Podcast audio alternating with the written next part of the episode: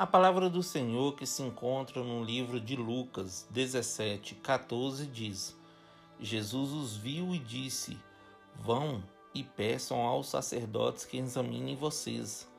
Quando iam pelo caminho, eles foram curados. Bom dia, amigos. A paz do Senhor. Gratidão é algo que sempre devemos ter.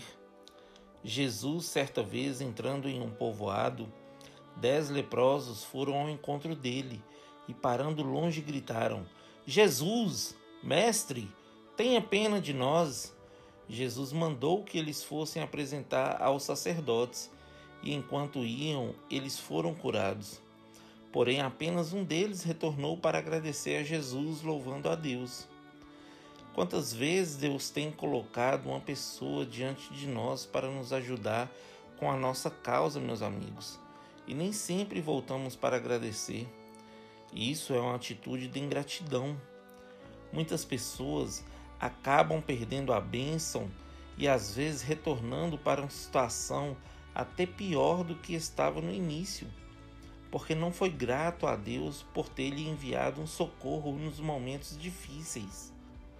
Mesmo que as coisas não estejam acontecendo como nós queremos, sempre temos motivos para agradecer a Deus. Precisamos ser gratos, queridos, todos os dias, por tudo, pelos amigos, pela família, pelo trabalho, pelo alimento e por Deus fazer morada em nossas vidas. Em 1 Tessalonicenses 5,18 diz: Deem graças em todas as circunstâncias, pois esta é a vontade de Deus para vocês em Cristo Jesus. Amém?